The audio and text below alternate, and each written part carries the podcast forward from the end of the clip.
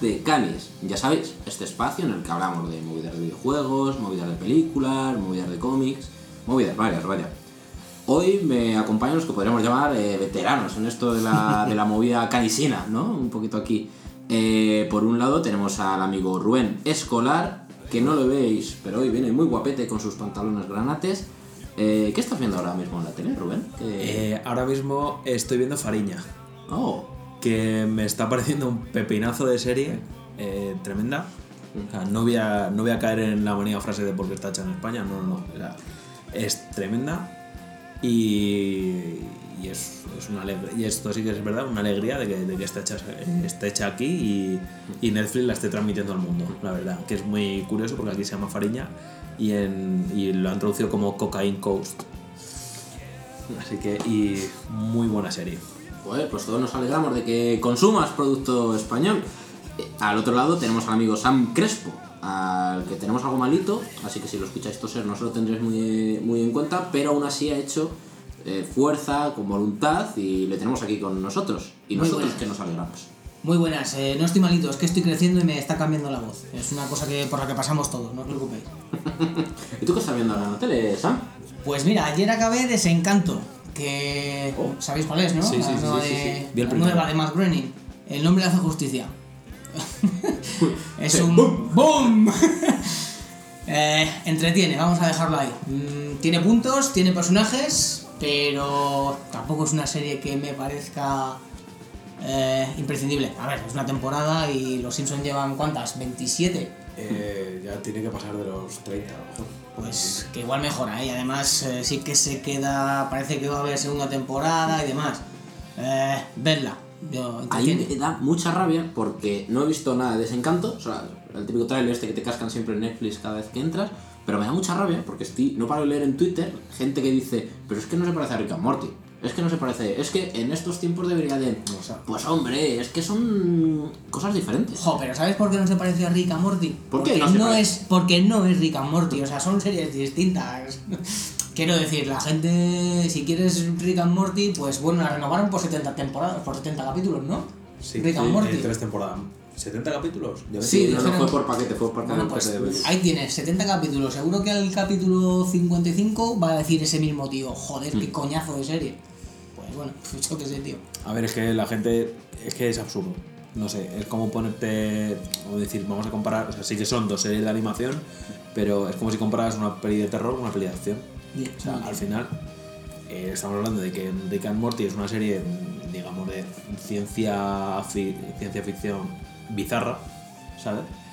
Mientras que esto es, pues, Los Simpsons. Es más, no Los Simpsons, sino es Matt Groening. O sea, no tiene nada que ver Dan Harmon con Matt Groening, es así. Yo, yo la verdad es que la tengo muchas ganas por, por eso, porque ha generado muchísima di- eh, diversidad de opinión. Nada, de hecho, por ejemplo, yo no sabía Sam que no te gustaba.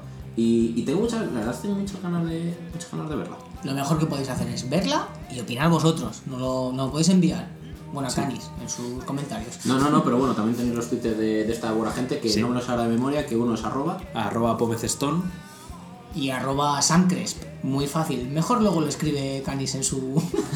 Aquí. en el resumen. Bien, pues nada, pues damos por como comenzar la sección de los detalles, que como sabéis es esta sección estrella en la que nos dedicamos a sacar tarjetas positivas o negativas a temas de la cultura pop en general. Varias personas me han preguntado el, el esquema de tarjetas que solemos utilizar, porque la verdad es que nos solemos inventar bastante. Eh, pues hago recuerdo, ¿vale? Disponemos de seis tarjetas, tres positivas, tres negativas. Las positivas son oro, plata y bronce. Y las negativas son roja, naranja y amarilla. ¿Vale? Están siempre como que pues una cosa que nos ha gustado pues bastante, porque sacamos un plata o un oro. Una cosa que detestamos o que estamos odiando muchísimo, pues es, es roja. ¿vale? Por ahora no tenemos extremo rollo platino ni, ni, ni tarjeta negra, pero bueno, todo, todo se andará. Ya llegarán. El día que salgas en 9.3, eh, igual sacamos tarjeta, tarjeta negra a eso. ¿Vale? Eh, pues Sam, si quieres comienza tú. Venga, pues allá vamos. Voy a sacar. eh, vengo bastante positivo, pero voy a empezar con una. Pese a estar malo. Voy a empezar con una naranja. Eh, no Man's Sky. Silencio incómodo. Porque. El, el juego más devuelto de la historia de Steam. Ojo, a ver, eh, ese es uno de los problemas. O sea, dos años después hay que, hay que felicitar a Sean Murray y and Friends, a Hello Games, porque siguen sacando parches, siguen, siguen sacando mejoras para el juego original, que recordemos ya tiene dos años. ¿Cuántos juegos comprasteis hace dos años que siguen recibiendo actualizaciones? Ya os lo digo yo, casi ninguno. Siguen sacando actualizaciones, siguen sacando mejoras. No sé si están planeadas más actualizaciones, pero bueno, eh, ahí está el juego, ahí siguen las mejoras. A mí el juego me sigue pareciendo entretenido. No es mi tipo de juego, pero me, me parece bastante entretenido y de vez en cuando lo reengancho. Pero bueno, ahí, ahí queda mi tarjeta naranja para, para Son Murray, el flipado de los videojuegos. Ahora ya bastante la tierra. Y no sé, ¿habéis jugado a No Man's Sky? Bueno, Yo- eh, Cani sí, porque lo tiene aquí para la Play 4. Sí. Creo que lo tiene precintado. No, no, no. Ese es el Bioshock que me regalaron. Porque no lo puedo devolver. No, no, no, no.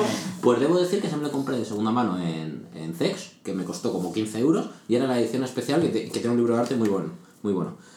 ¿Qué pasó? Yo jugué a este juego literalmente 3 horas.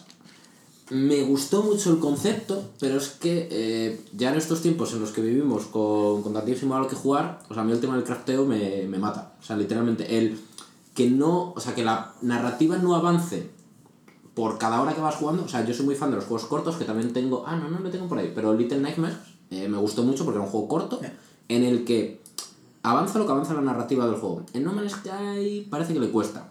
Dicho lo cual, o sea, me parece muy bueno y flipante y, joder, digno de, de elogio lo que ha hecho esta gente, que después de dos años, RQR, RQR, pese a las críticas que se habían construido al, eh, al construcción del videojuego, El ellos han de- ido saliendo, claro, El palo de las devoluciones. El palo de las Hay que devoluciones. recuperarse de eso, eh. o sea, que tiene que ser muy duro. Esa gente seguro que recibió insultos por Twitter, por tal. Bueno, yo, yo insulté por Twitter. Bueno, no insulté, no insulté.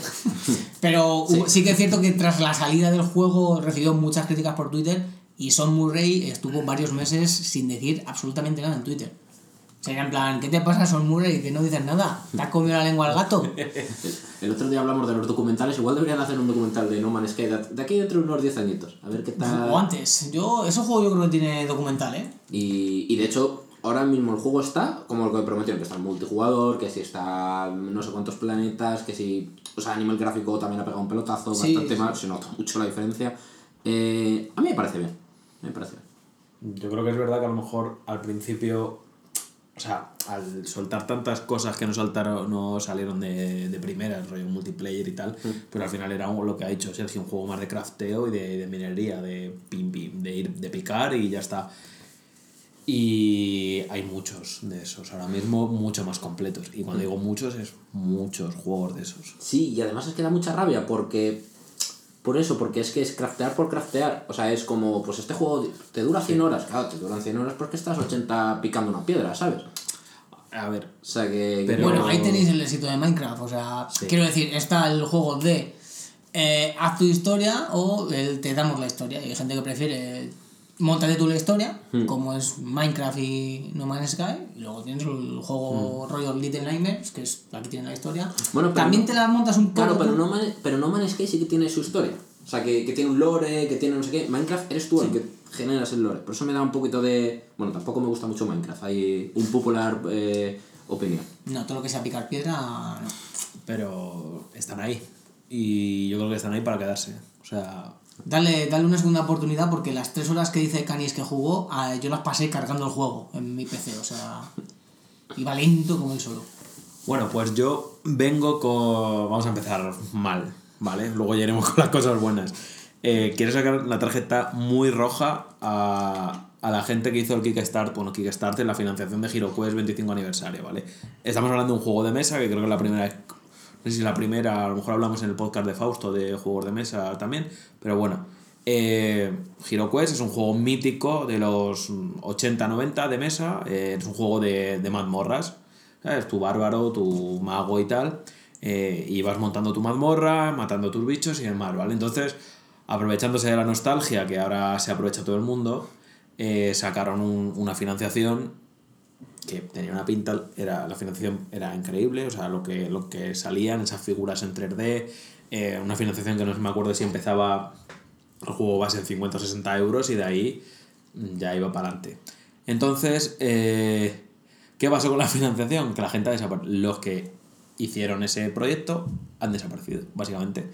Se han, se han quedado con el dinero de todo el mundo y allí el juego no lo envían, no hay juego. ¿Vale? Entonces, actualmente, la todo esto lo digo porque el otro día me llegó la, leí la noticia de que se están juntando todos, toda esta gente, se está juntando en una plataforma para, para hacer una, una denuncia, ¿vale? Para denunciar al... Vamos, hay una plataforma de afectados de HeroQuest 25 aniversario. Sí, pero realmente están cubiertas, ¿no? Las plataformas, o sea, porque ha habido timos súper míticos. Sí, pero- como El, de- el- el simulador este de, de hormigas, que al final no pueden hacer nada, porque ellos han invertido el dinero en una idea, esa idea no ha llegado a salir y están cubiertos a nivel, ¿no? O sea, que están cubiertos quiere decir el, la persona que, que ha hecho la financiación o el, o el, o el comprador. Claro, en los casos estos que ha habido, es que ahora mismo no me acuerdo porque estoy bastante perdido, eh, pero si tú consigues una financiación, aunque ese dinero se destine a otras causas, a otro- otras cosas, en teoría creo que no puedes denunciar. O sea, bueno, Yo esto no- igual es en Estados o Unidos sea, que denuncian cualquier cosa, no, vaya, no- pero- no sé hasta qué punto. O sea, por, por ejemplo, viendo el caso este que dices, eh, al- igual eh, llevo unos días leyendo una noticia de una, una chiquilla que, que un día se quedó tirada en una carretera por ahí en mitad del desierto de Estados Unidos y llegó un, un, un indigente, ¿sabes? Y un sin techo y la salvó. La, fue, la trajo 20 litros de gasofa y la mujer fue a su casa. Entonces abrió un Kickstarter en el que pedía 10.000 dólares para, para que ese señor estuviera un tiempo sin estar en la calle, vestirle, intentar buscarle un trabajo y tal. Pues de esos 10.000 dólares o 20.000 dólares o lo que fuera, pues resulta que le han financiado 400.000 dólares. Entonces cuando han visto esa pastaca no se la han dado.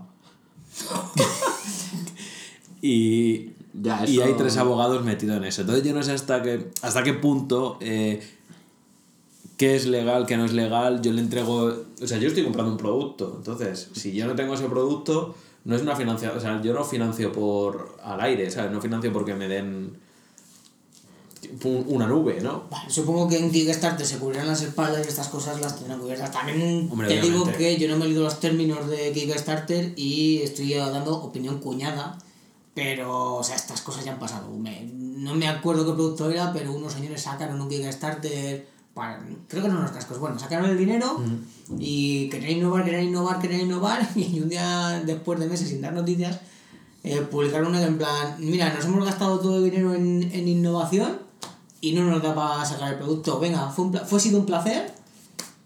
Nadie vio el dinero porque se había fundado, eh, o sea, sí, el fundraising este, había conseguido el dinero, pero con, el, con lo que habían conseguido no, no podían. Y dijeron, pues bueno, no es posible hacerlo, venga, chavales, hasta luego. O sea, prometieron que todo el dinero se había ido en, en el producto y tal, pero no vais a ver un duro. Y tampoco el producto. Es que... Es, nos gusta mucho la economía colaborativa, pero eh, tiene sus puñaladitas. Hasta que no colaboran. Claro, Hasta que no colaboran. nadie te obliga a colaborar, también te lo digo. Joder, ya, pero es una putada, porque al final sí que es un. O sea, cuando, es- bueno, cuando salió el concepto sí que, sí que molaba lo suyo, porque claro, no dependías, por lo típico, si quieres sacar un videojuego, en nuestro caso, no dependes de publishers que te den dinero, del Sony de turno, sino que es como la comunidad quiere un juego, pues que ponga dinero a la comunidad y luego le devuelvo ese dinero a la comunidad en formato videojuego. O sea, es la gente, no sé. O sea, como concepto es bonito, pero. Sí, pero joder, es que pierdes totalmente la confianza. Yo que participo en, en, en Kickstarter, pues, bueno, en Kickstarter o en Berkami, que es la plataforma española en, en financiación de, de cómics, en financiación de, de algún juego de mesa, esa ilusión que a mí me llega ese cómic a lo mejor después de seis meses, porque es que porque no es ir a Amazon, comprar y ya lo tienes, no, no, sino que lleva un proceso que interiorizas y dices, oh, qué guay, tienes una ganas de leerte ese cómico, de jugar tremendas. Y que te den estos palos, luego te hace, te hace dudar mucho para participar en cualquier cosa. ¿eh? Hubo, hubo un caso que me acuerdo yo, eh, los de Pebble, o sea, el reloj este inteligente que fueron de los, de los pioneros, de los que mejor lo han hecho, de hecho. Eh, pues en el primero no, porque fue muy exitoso, el segundo lo volvieron a petar, y en el tercero iban a sacar pues, como una evolución del segundo, pero ya se iban a poner al día, se iban a poner pues, típico sensor de, eh, de, no sé, de ritmo cardíaco y muchísimas más cosas nuevas que no me acuerdo ahora mismo. ¿Qué pasó? Que les acabó comprando la gente de Fitbit cuando ya había terminado el Kickstarter. ¿Vale? Y aquí pasó una cosa que es lo que debería de pasar. Estos, como no iban a producir el reloj, pues devolvieron el dinero a todo el mundo. Es, de hecho, un- una historia triste, pero bueno, por lo menos, joder, te, te acaban con- Bueno, pero está te bien. devuelven el dinero. Claro, dentro de lo malo, bueno, y de hecho, hilando con la parte, la parte de Kickstarter, me, me meto yo con mi tarjeta amarillaca a las ediciones remasterizadas, barra remake, bueno, no son remake, remasterizadas de los Semnue 1 y 2. ¿vale? Un poquito de contexto. Estos son dos juegos eh, mitiquísimos que salieron en su día en Dreamcast, que yo no los he jugado, por cierto. No sé si vosotros los Semnue Yo, yo no tuve Dreamcast. ¿No? Ni la olí. Pues estaban catalogados, pues, pues siempre a a poco que leas en el medio de los videojuegos, como de los mejores o más innovadores juegos de, de su época. Sí, o sea, yo, yo me acuerdo de su momento que fueron. Mm, Bueno, eh, la hostia. O sea, salir, se, salió Semue y. Claro, eran open world, o sea, tenían misiones secundarias a casco porra que no tenía, podías manejar diferentes tipos de vehículos. En una época pre-GTA 3, que fue el- no fue el pionero, pionero, pero fue como Apple con el iPhone, que dijeron, pues mandamos así y ponemos el estándar encima de la mesa. Vale, de hecho ahora los últimos Yakuza dicen que beben muchísimo de las influencias de, de Shenmue y que eran como sus, sus, sus herederos espirituales, digamos. Vale, dicho lo cual, Shenmue volvió a la... eh, los juegos estos, de hecho, son una época de Dreamcast que deben de tener pues unos 20 años, una cosa así, ¿no? Entonces, aprox. Qué viejo, macho. No, algo menos. Algo menos 15 años, pongamos. Sí.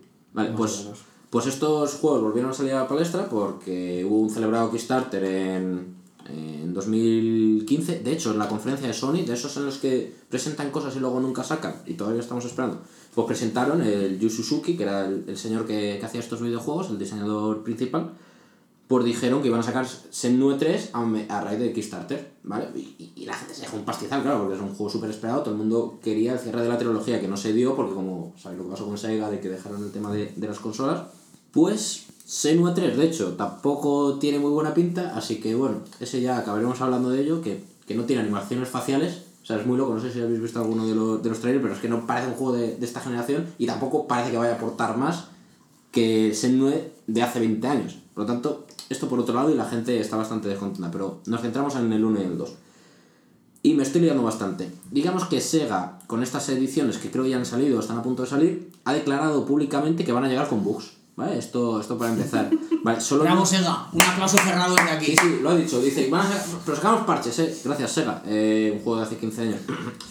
Solo vienen con voces en inglés y en japonés, dicho lo cual no es tan malo, pero por lo visto el doblaje en inglés es malo o malísimo y los subtítulos solamente en japonés o en inglés. Así que lo publican en España, lo publican en Italia, en Francia, tal, solo con los subtítulos en inglés y en japonés.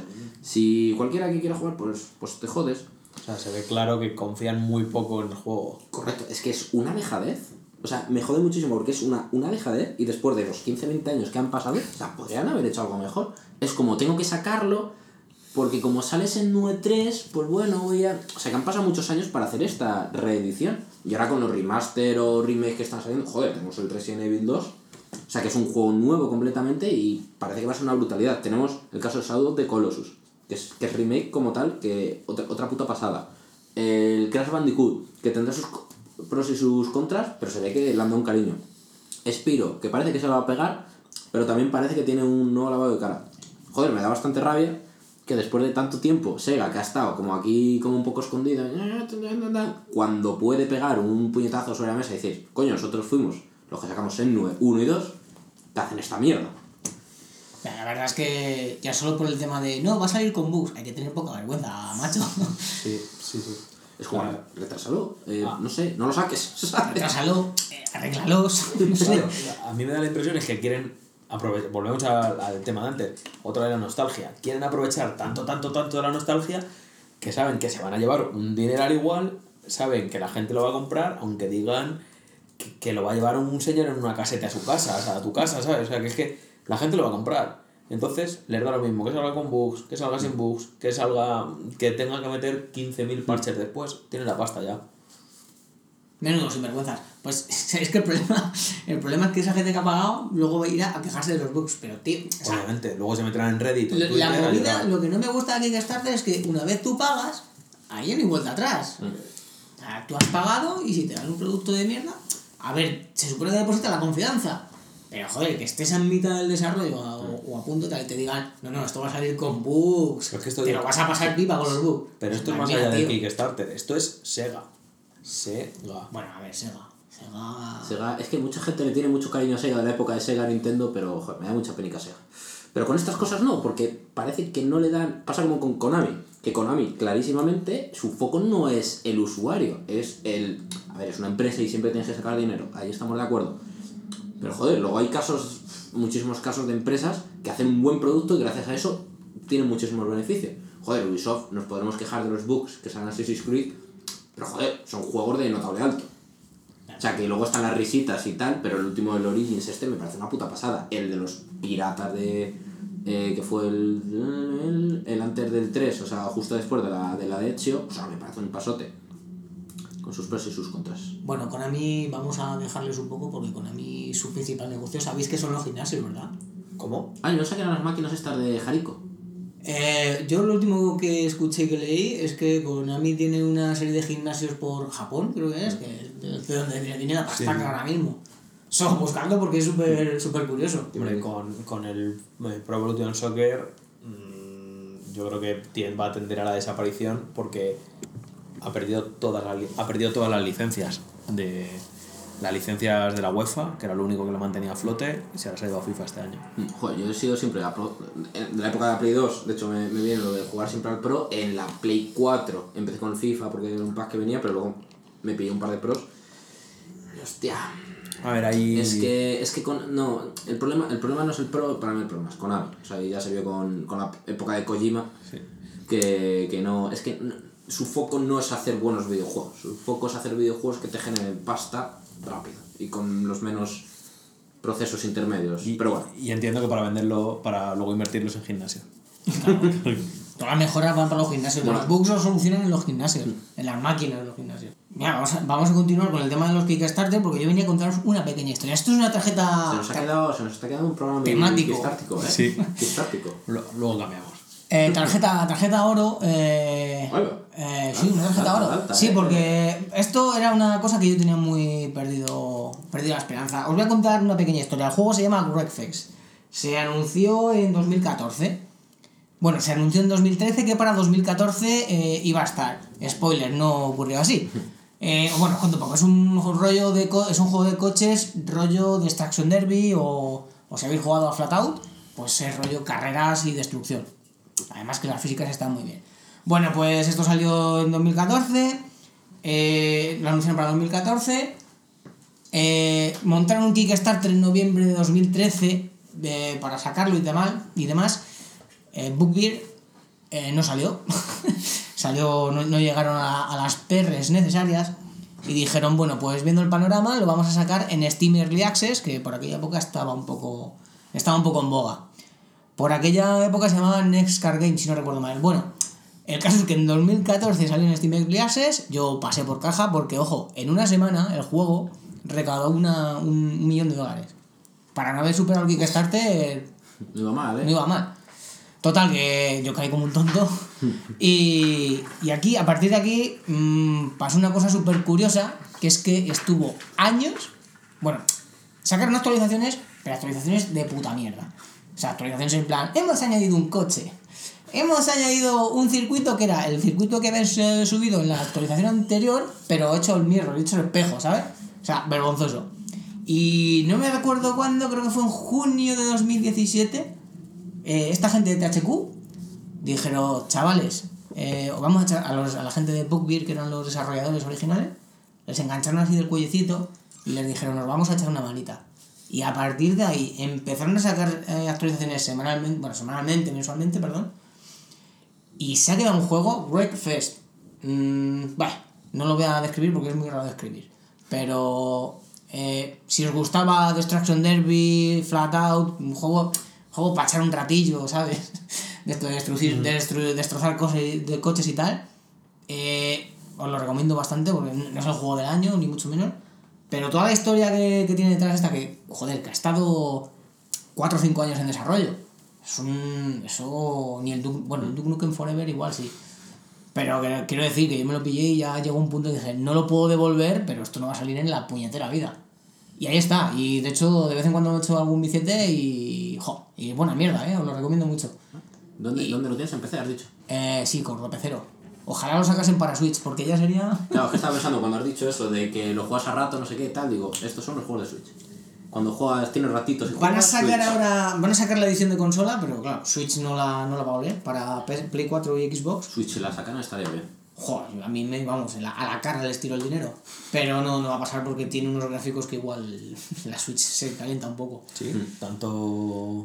Jo, pues es que le han pegado un buen lavado gráfico. O sea, quiero decir que no fue solo añadir pistas y demás, sino que además también le, le subieron un poquito la calidad gráfica y tal. Bueno, con, el, ser- con el FIFA, de todas maneras, lo que están haciendo en la Switch, están utilizando motores de antigua generación para... Y, hombre, a ver, se nota que no es... eh, ¿Cómo es? For- Frostbite? No me acuerdo de... Frostbite. Frostbite.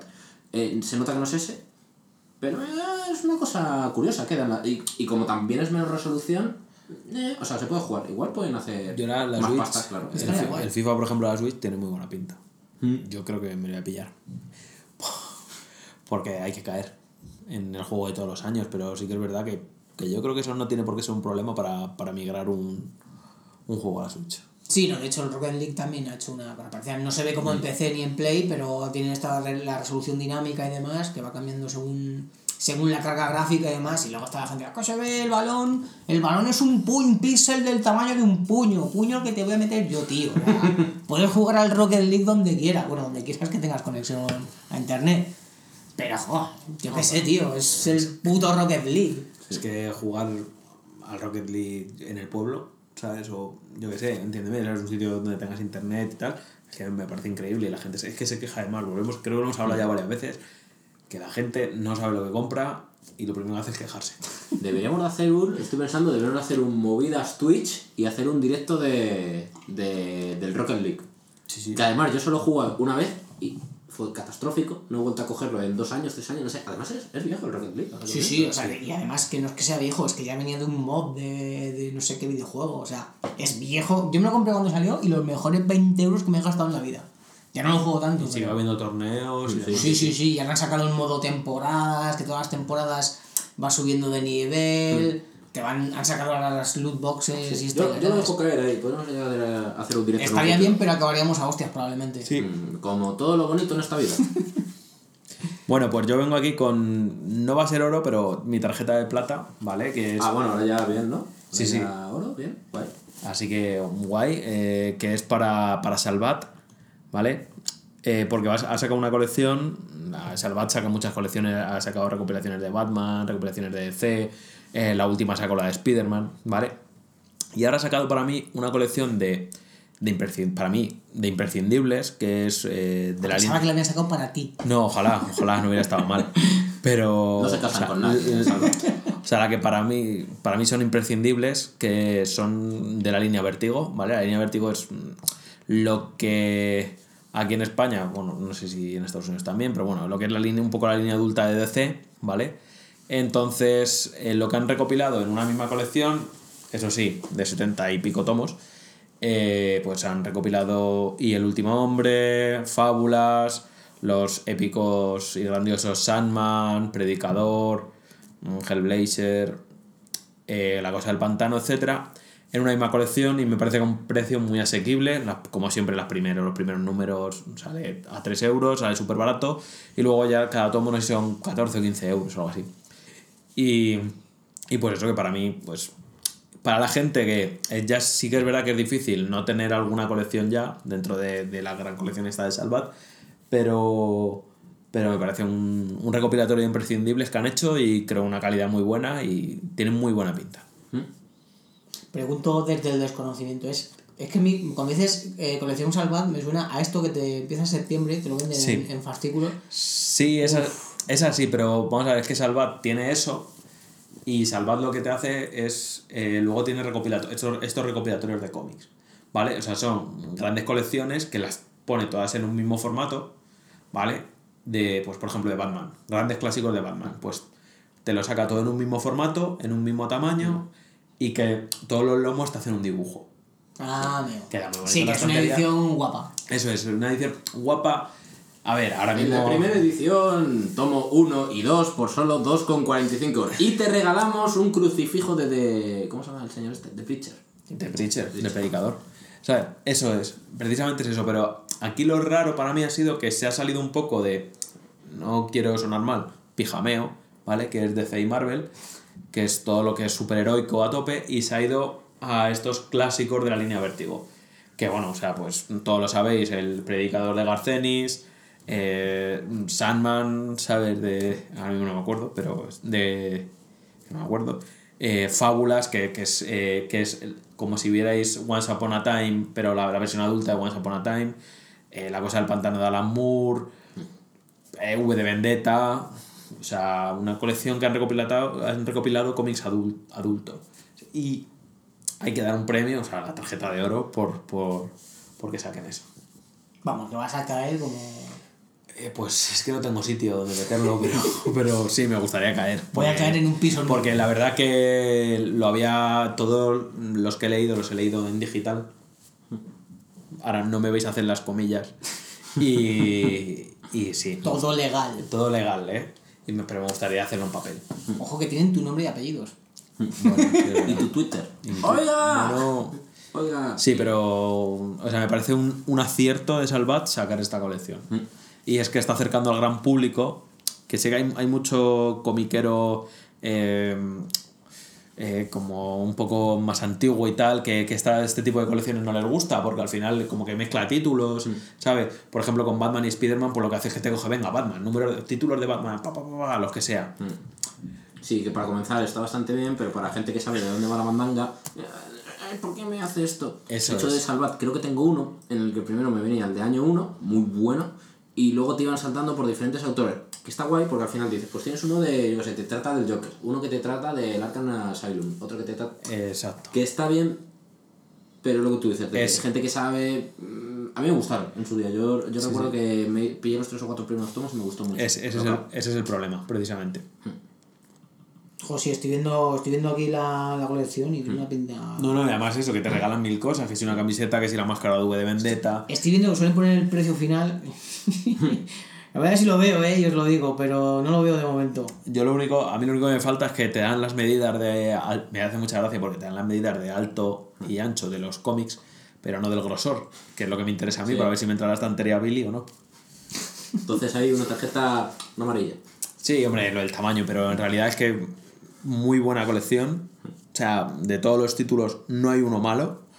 Y es, es, es un imprescindible. Si alguien quiere empezar en, en salirse del cómic de superhéroes y, y, y- y Entonces sí, meterse un poco en, en este tipo de cómic, por favor, comprarla o dar una. eh, o sea, dar una oportunidad a estos cómics porque de verdad que, que os va a cambiar la, la mentalidad de que el cómic es algo para niños. Ojo, por información os voy a resumir un poco cómo esto, cómo van las entregas. La primera, 3.99, la segunda, 8.99 y a partir de la tercera, 12.99 cada volumen. Ahora viene el susto, son 80 entregas. Sí. Es que esa es la mandanga. Pero bueno, Bueno, si te interesa... si, son, si son grandotes, o sea, un cómic de Lux de estos super guay, no te baja de los 15-20 euros. Que, Si No, te no, interesa, me parece que es una manera de hacerte que- una colección guay, que- aun- pagándola a plazos. Lo como que pasa es que el target igual sí que... Porque si el target es alguien que no sabe de qué va la mandanga y en el tercero le cascas uno de 15... Claro, eso, no, eso depende. Igual, Eso, eso es lo, igual lo que tiene esto. Mm. Que no es el Spider-Man. Bueno, que con Spider-Man pasaba lo mismo, que, que hay muchos números, o sea, que no, o sea, que, que no es el cómic típico de Spider-Man y que a lo mejor te puede llevar la sorpresa. Ya. Pues pasamos a la mía. Y yo aquí le voy a sacar una plata como una catedral a la fan movie que se hizo con Uncharted, protagonizada por el gran Nathan Fillion, conocido por Firefly o eh, Castle, Exacto. que salió, salió más o menos por julio. Además fue curioso porque me pidió de viaje de vacaciones y pues lo típico que ves en Twitter, tal, te pones a verlo. De hecho, mira, voy a contar todo el contexto. Nathan Fillion iba poniendo en su Instagram él está ahora promocionando una, peli- una, una película, una serie que no me acuerdo cómo se llamaba, que era como Recluta Novato, algo así la tradujeron aquí en España. Y de la noche a la mañana empezó a subir fotos como de tesoros, como de no sé qué, como ponía el rapero Drake y luego ponía debajo Nathan. O sea, la gente ya empezaba a decir, hostia, que, que al final va a ser una película de, de Uncharted protagonizada por Nathan Fillion, que es una cosa que se lleva pidiendo muchísimo tiempo. Porque no, no sé si habéis jugado a, Uncharted o habéis visto imágenes de, de Uncharted, pero es un 1-1 Sí, se dan, se dan el pego. en lo graciosete, en lo físico, en la cara, o sea, son clavadísimos. Y, siempre, y de hecho el tío este siempre dijo que quería interpretar ¿Qué pasa? Que no es un tío muy de renombre, porque hizo la de Firefly, que la conocen cuatro gatos, y luego pues hizo la de Castle, que sí que fue un poco más conocido, pero más por otro sector de diferente, no, no, no era rollo aventuras y demás. Total, que se juntó con, con un amigo suyo, pidieron permiso, por lo visto, a Naughty Dog, a los señores de Uncharted, y grabaron una, una fan movie basándose, pues eso, en la saga Uncharted. Y es que está, no sé si, si lo habéis visto, si no lo habéis visto, debéis de verla, o sea, con un cariño, con un mimo que lo flipáis. O sea, como si nosotros hiciéramos un, una película sobre nuestro videojuego, nuestra serie, nuestro cómic favorito. O sea, estaban las tres fases súper bien definidas. Estaban las conversaciones graciosas al principio, porque le tienen como atado y tan Nathan Fillion con sus chistes de Nathan Drake. Luego, la parte de los tiroteos, se notaba de que no había un, un presupuesto y que no había un, un money money por detrás, pero sí que se veía eh, la cámara por arriba, el, se veía las cuando te pones detrás de la pared, que no me sale ahora mismo la- las coberturas, que sacas la pistola y empiezas a disparar, los saltos, los ataques finales contra enemigos, que es, por ejemplo, vas contra un enemigo, saltas, le das al cuadrado y se ve como una mini, mini script de, de que le derribas. O sea, todo eso estaba súper plasmado. Luego ya llegan los amiguetes, su Sally y, Elena, que son los personajes del, del videojuego, y empiezan a hablar sobre, sobre movidas de, de tesoros y demás. Y todo llevándoselo a ese rollete que tiene Uncharted de basado en historia, pero evidentemente es inventado y vamos a juntar todos estos términos en, en una cosa maravillosa. Y es, ojo, o sea, fue una... No creo que vayan a hacer una película de Uncharted con Nathan Fillion, además porque ya está un poco más mayor, pero hostia, es que se la ve un cariño, un mimo. O sea, es una representación de lo que debería ser una película hecha de un videojuego, que no es una copia, que no es tal, sino que pilla la esencia y lo, y lo transforma. Incluso es que podrías cambiar la historia, pero siempre que guarde la esencia. Increíble, o sea, yo lo, que quedé... me, lo que me flipa un poco es que no se hubiera hecho película de Uncharted ya. Con es un juego que he visto gameplay, es un juego espectacular, es un rollo Tomb Raider, rollo Indiana Jones. Me he reído un poco cuando has dicho, es que Nathan Fillion está muy mayor para hacer la película. Indiana Jones 4. O sea, quiero decir, no, no, la edad no es un impedimento. Bueno, se- le metes un poco de maquillaje y el chaval vuelve a tener 30 años. De, de hecho, Y- es curioso porque en la, en la de Uncharted que van a rodar, o en que en teoría que está en producción, contrataron al tío este que ha hecho Spider-Man, que nunca sabe el nombre, el Tom, Tom Holland, Holland. Tom Holland, para, Para ser- para hacer Nathan Fillion, pero una versión joven. Y a ver, pero si- si lo que mola de, de, de, de Nathan Drake es ese que 30 y muchos, con la, con la barba ahí de aquella manera, con sus chistes de que está el tío tocado físicamente. Y claro, metes al niño, que está guay a nivel de origen. Pero no, eso es a lo que me refiero, que te cargas un poco la esencia de, de lo que quiere transmitir el, el, videojuego. el dinero no respeta esencias. Y al final lo que vende, lo que vende es Tom Holland, que ha salido en Spider-Man, que es una estrella, ¿sabes? Que, que, está, que, es- que surge ahora mismo que es- y, que, y que viene muy bien tenerle en, en el casting de la película para, para ganar pasta. Sí. Otro pufo. Otra película, pufo, verás. A, a- a mí esto, además, quería comentar porque mm, me ha recordado mucho, no sé si os acordáis, Bola de Dragón, Dragon Ball, eh, hicieron la peli de personas en su día, Bola de drag, por si nos está de escuchando alguien en Cataluña. no sé cómo será en gallego, Eh, Bol Bol de drag. Bol Por de ejemplo. drag. Bol de Bola de dragoncín. Bol de dragón. algo así. Perdón, pido perdón a todos los gallegos. Sí, ya, ya, lo, hemos- ya lo hemos liado. Eh, Ya se ha liado. no sé si os acordáis que hubo una peli de personas que era horrible, que salía Goku, Sí, que le habían echado sí. gominas y tal para arriba y tal.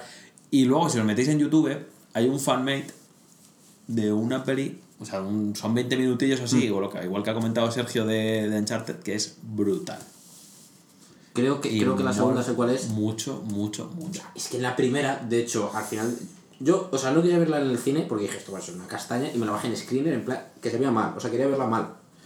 Y llega al final del todo, y bueno, esto es un spoiler, pero bueno, da un poco igual. Y al final es yo no soy Goku, yo soy Ozaru. Y se transforma en un mono, pero en un mono tamaño humano. ¿What? Pero Ozaru es la transformación. Ya, de ya, ya, ya, No, no, y es de los Saiyan, y es de no sé qué, tal.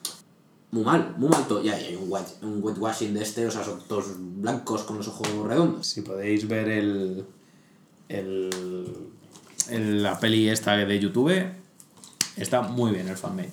Y como recomendación. Al menos estamos dando recomendaciones para, bueno, esos 20 minutillos, tal, que quiero, pues Mm. voy a explotar un coche, pues juego al juego este que ha dicho Sam, que quiero ver unas buenas películas, pues, pues las que hemos comentado nosotros. Eso es. Otras buenas noticias en, los, en las movidas.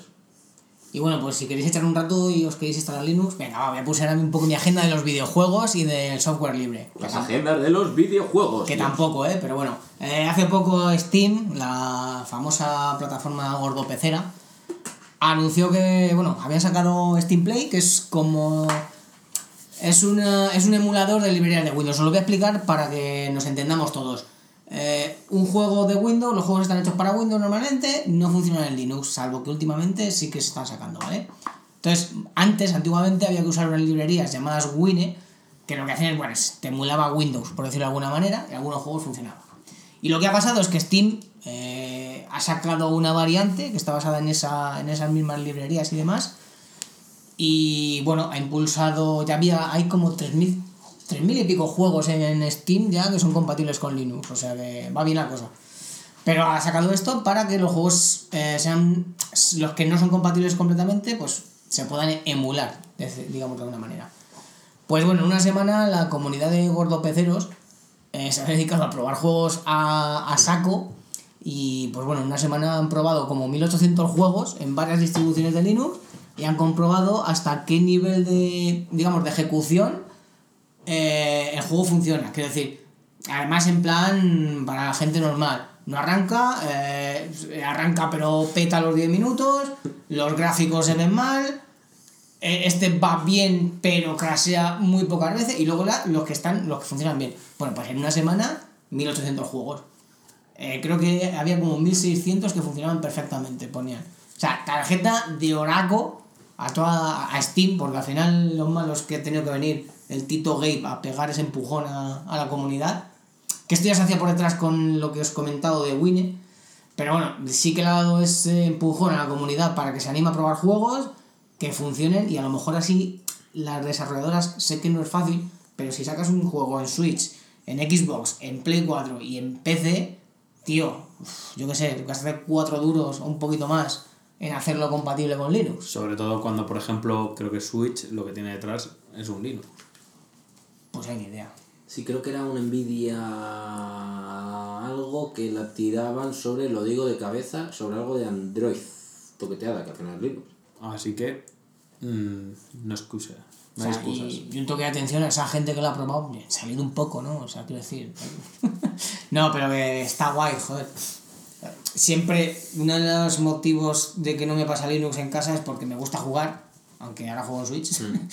y que Linux, que Linux no pueda jugar a los juegos que más disfruto. Joder, me está acordando de uno que estoy jugando ahora y me. y no está para Linux, Max Payne 3 que está guay que, que se fomente un poco la, la plataforma. Y nada, nada, por comentar la noticia. La verdad. Y joder, ahora que ha hablado del Max Payne 3 me he calentado la boca y me quiero ir a mi casa a jugarlo ahora mismo. Tarjeta oro a Rockstar por maravillosas. Sí. Es que no voy a eclipsar, pero estoy jugando Max Payne 3, ya me lo pasé. Le metí, o sea, el otro día lo instalé y vi que anteriormente, previously, on my Steam, le había metido 62 horas al Max Payne 3. Es un jugazo, eh. Y ahora le estoy metiendo otras tantas. Y me he metido al multijugador, que era donde metí de 50 de las 60 horas. Y sigue habiendo gente, o sea. Y me parece un juegazo de, de, de, de la parra, vamos. Hostia, pues eso salieron de la época del Motostorm, el último, el Apocalypse, y contaron ayer que cerraban ya los servidores. Y la gente se queja porque dicen, no, todavía hay 200 personas jugando. Mira, pues como lo cierren, le meto fuego a Rockstar. Todavía hay 200 personas jugando. Sí, sí. Es como, por favor, no, bueno, no le metas fuego a Rockstar que, que, que es su rollo, vaya. Ellos siempre ponen, ponen fuego y cosas. Que Red Dead Redemption 2. claro. Ahí, Bueno, pues yo. antiguas. Yo vengo con. Va a salir otra vez de los videojuegos. Y es una tarjeta. En realidad son dos tarjetas. Es tarjeta oro y tarjeta roja. Muy or- oroja. eh, Oroja. Oroja. ro- ro- Es, es, es, mu- es muy polémico, ¿vale? Es que eh, la teoría del Big Bang por fin va a terminar la siguiente temporada. ¿Vale? Eh, sí, parece mentira, después de no sé si son 12 o 13 temporadas, No, no eran 58. pues se han, se han hecho largas. O sea, y pues por fin termina. Y termina por. Todos los rumores indican que es por Jim Parsons, el protagonista, el que.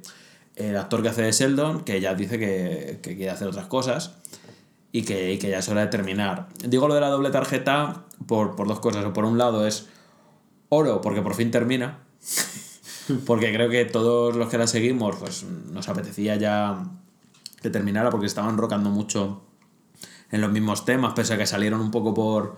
eh, y dan- pese a que salieron dándole protagonismo a las. a, las, a, a- a lo- a los personajes femeninos y tal, creo que se estaba yendo un poco de las manos la serie. Es que esa es, es de las que se nota que alargan. Sí, O sea, exactamente. Eso, eso pasó porque era de la época de cómo conoce a vuestra madre, que cómo conoce a vuestra madre cortaron, pero es que se notaba a cómo conoce a vuestra madre le sobraron como cuatro temporadas, una cosa así. Sí. Pues a esto, madre de la madre hermosa. Pues esto por, por el estilo. O sea, siguen siendo graciosos y tal, jajajiji, pero, pero en realidad ya, ya sobra un poco. Y luego roja por alargarlo tanto, precisamente.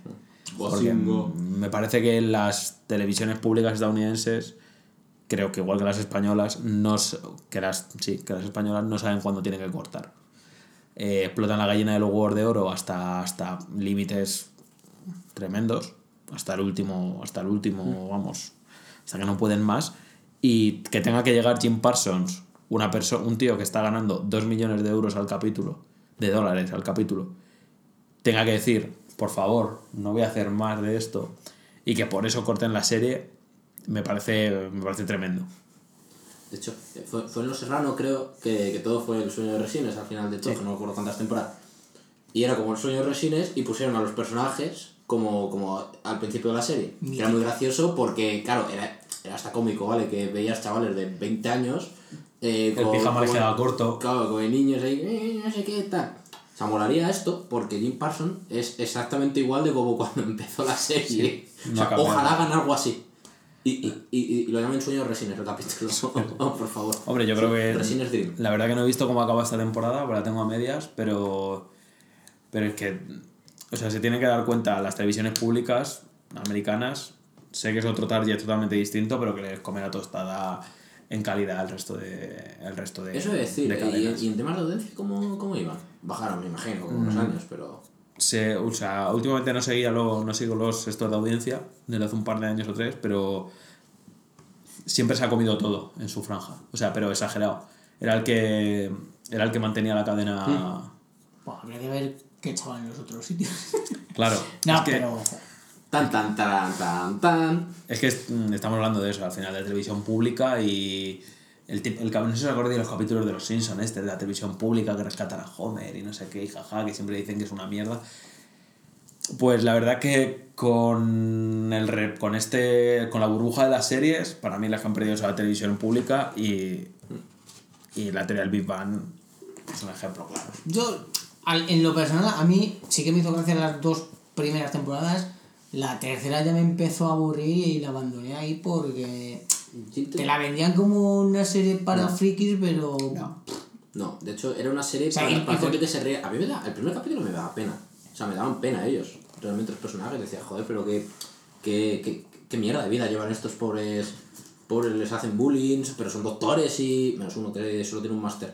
Eh, no sé, a mí la serie no me gustó tanto como pensaba que me. Yo vi eso, dos temporadas, una cosa así.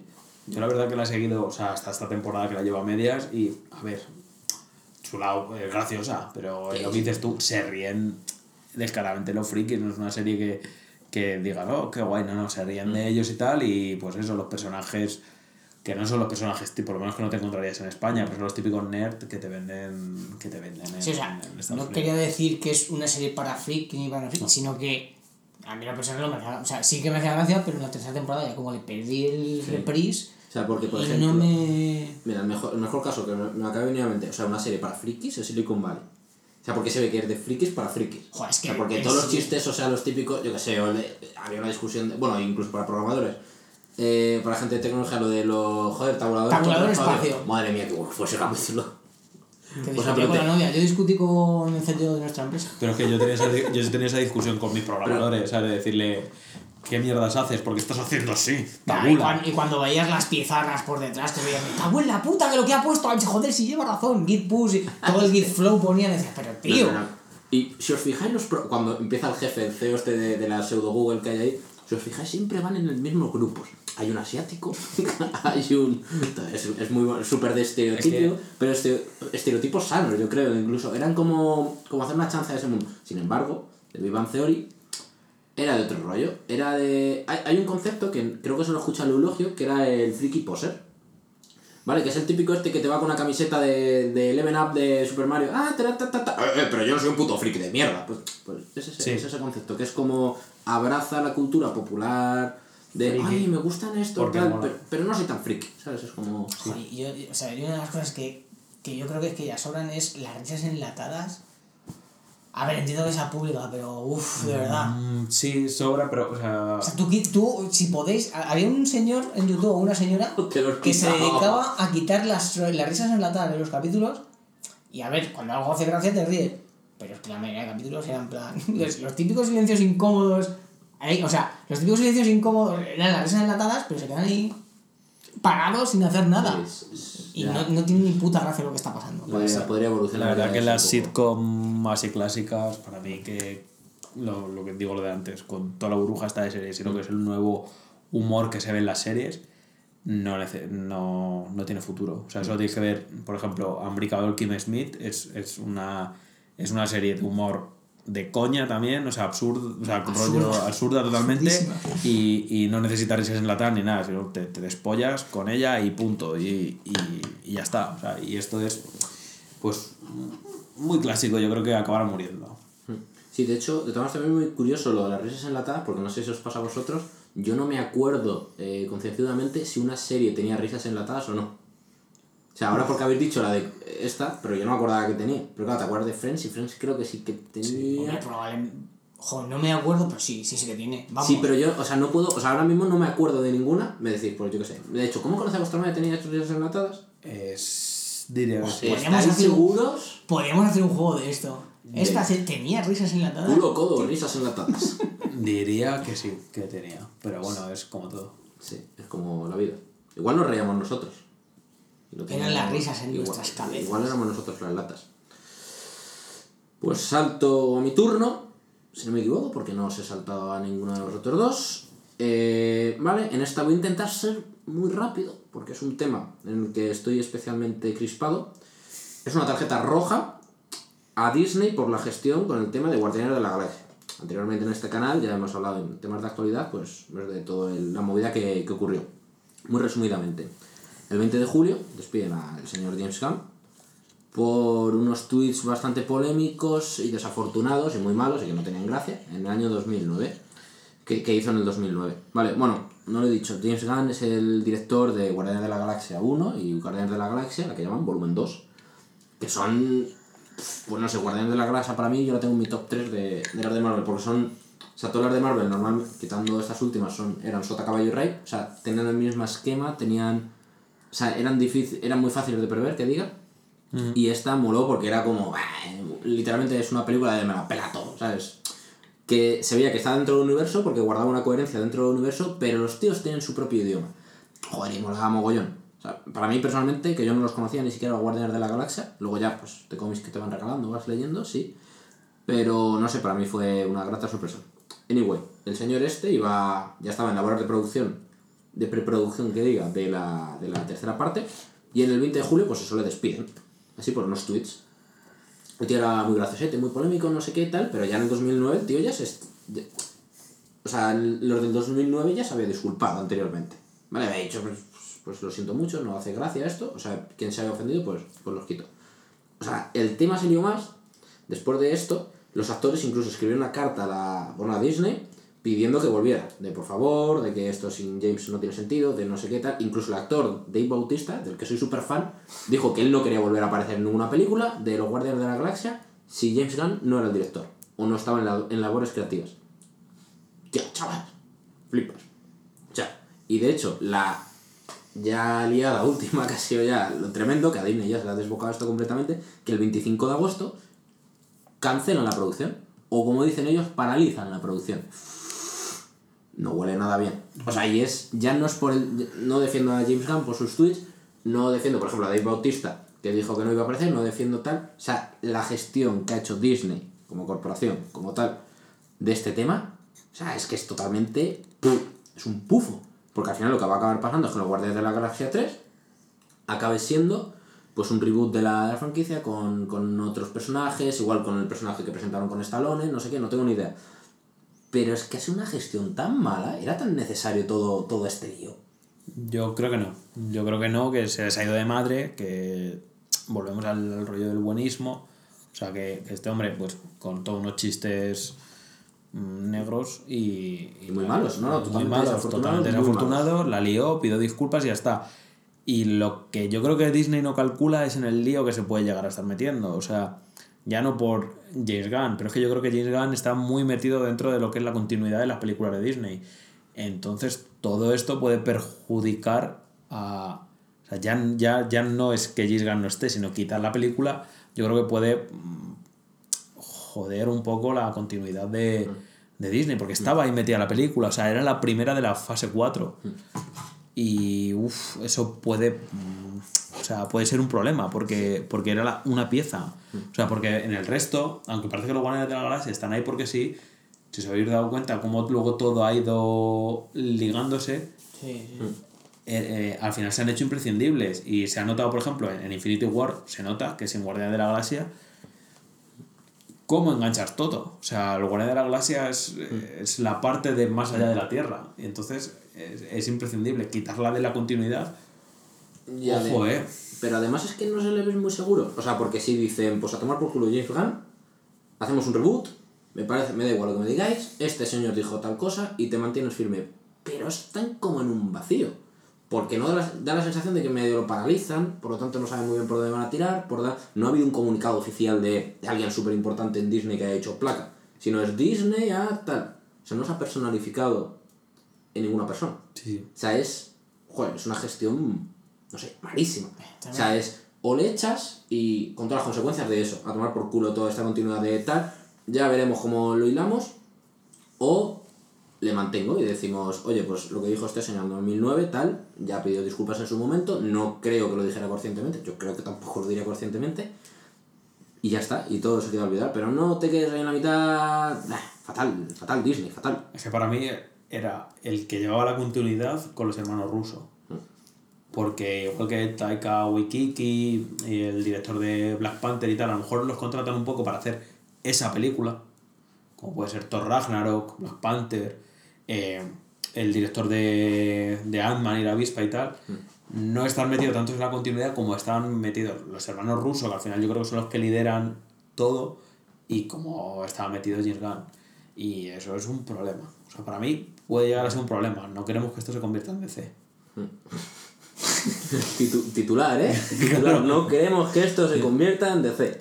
Eso es. Es que unos tweets de 2009 hayan tenido esta repercusión. Mira, en casi 10 años una persona la has podido cagar así y puede, has pedido disculpas y tal. En Joder, casi tío, 10 pero años. Como se, pongan- es que como se pongan a mirar mi Twitter de, de hace, Yo, de hace yo tengo años. muy claro que en mi cuenta B, como alguien descubra mi cuenta B, yo no voy a ser ni político, vamos, no voy a valer ni para indigente. Me van a pegar un tiro en la calle Yo directamente. la conozco. Pero se la va a callar. Bueno, eh, acordaos de que ponemos los Twitter en los comentarios y también nuestras cuentas ves. Y yo estoy de acuerdo, o sea, 2009 es que hace 10, hace 9 años, ¿qué, qué harías? Es que no, no puedes valorar a una persona ni laboralmente ni, ni nada con eso. O sea, yo es que hace 9 años, yo qué sé, o sea, es que estaba cogiendo el teléfono en, en un call center, ¿sabes? O sea, no me van a, no pueden valorar mi trabajo a cuenta de algo que he hecho hace 9 años. Y esto es igual, ese tío es que, no sé, De hecho, es que hay una cosa que también, yo creo que es la condición humana, que da la sensación de que nunca cambiamos. Joder, todos los años descubrimos música, todos los años descubrimos conceptos. Joder, todo este boom que ha habido ahora con el concepto del feminismo, que de hecho ha puesto de vueltas todo, o sea, porque no teníamos ni siquiera un concepto de que muchas veces hacíamos cosas mal. O sea, es que no se, o sea, se generó un debate en tales cosas, o sea, que, que hace nueve años, joder, lo que tú dices. Joder, yo es que- estaba tirando pizzas en el Telepi. Claro. que- es que es eso, o sea, es que... ya se disculpo. Hace años eh, los chistes de. O sea, vamos a ver, un tema un poco peliagudo. Los chistes de ETA eran algo del día a día. O, ¿Quién no ha contado un chiste de Irene Villa? O sea, es así. Y no te va a juzgar. No te van a juzgar por, por ese chiste que contaste hace 10 años. No deberían juzgarte. sino porque ahora ya no lo cuentas porque eres consciente de que eso puede hacer más daño que bien. Aunque es. sean las risas tontas que, que pueda haber en este momento, que te vas a reír, que te va no sé qué, pero al final te estás riendo de un colectivo que no, que, que bastante tiene ya ese colectivo. Eso es. Ay, bueno, En se nos ha quedado esto un poco más, un poco triste, chicos. ¿Algo más que Sí. añadir antes de acabar? Nada. ¿Por qué estás hablando en gallego? Pues no lo sé, porque también porque me está acordando que nos hemos metido con nuestro querido colectivo de, de gallego que debe escuchar esto. Ah, Yo, eh, si me permitís, quiero pedir disculpas a Daniel del Moral por mi último comentario en el podcast, que lo confundí con, eh, con el otro Dani. Por eso dijiste lo de Guadalajara. Ahí, ahí está. Claro, es que no te estaba haciendo ni puto caso. Esto es un chiste interno, ¿vale? no te estaba haciendo ni puto caso. pensé- Estaba ausente. Dani, un saludo, ¿eh? Y aupa, guau, me da igual, ven por culo. En ca- caso que lo estoy pensando, nadie más, sí, y Guadalajara. Y ¿qué tiene que ver esto Guadalajara con Daniel del Moral? Yo me di cuenta al momento, pero me callé. Porque... Ya, pues yo lo enlacé con, con el Dani que mola. Digo, con el otro Dani. Además es nuestro, nuestro fan número uno, de todas maneras Dani, siempre, Dani siempre, Moral. siempre. Un besito por aquí, Dani. Pues nada más que añadir, eh, recordar que nos podéis encontrar en Spotify, en iVoox, en Podbean, en iTunes, en todo lo que tenga podcast, con el nombre de las movidas de Calle, que ya se está viendo si se va a cambiar o no, no tiene pinta, pero se puede llegar a cambiar. Eh, también podéis escribirnos a nuestro Twitter, los que aparecen en la descripción, y si queréis que hablemos de alguna temática en particular, como en los anteriores vídeos, de, de tema de VR o de tema de coworking o análisis de estos de videojuegos, o cualquier cosa, pues podéis ponerlo por el comentario y, y nada, sabéis que aquí tenemos un vasto mundo y conocimiento friki de cualquier cosa. De hecho, el, el señor Rubén seguro que le gustaría hacer algún tipo de análisis de cómics. Sí, la verdad. deseándolo. La verdad que sí. Joder, ¿sabes lo que molaría que hicieras? Un análisis de la Segunda Guerra Mundial. Podcast de, de 12 horas. Review, review de la Segunda Guerra Mundial. Abrir, abrir History of sería un poco, ¿sabes? Un, un, un movidas de canis ahí de la Segunda Guerra Mundial sería un poco chungo, ¿sabes? Al paso que vamos, igual vas a contar el de la tercera eh, eh, en directo. Hombre, pues en cualquier momento sería en Siria o algo así y, ¡Agores! y la tenemos. Lo dicho amigos, muchísimas gracias a todos por escucharnos y feliz día a todos y a todas. Muchas gracias. Hasta luego.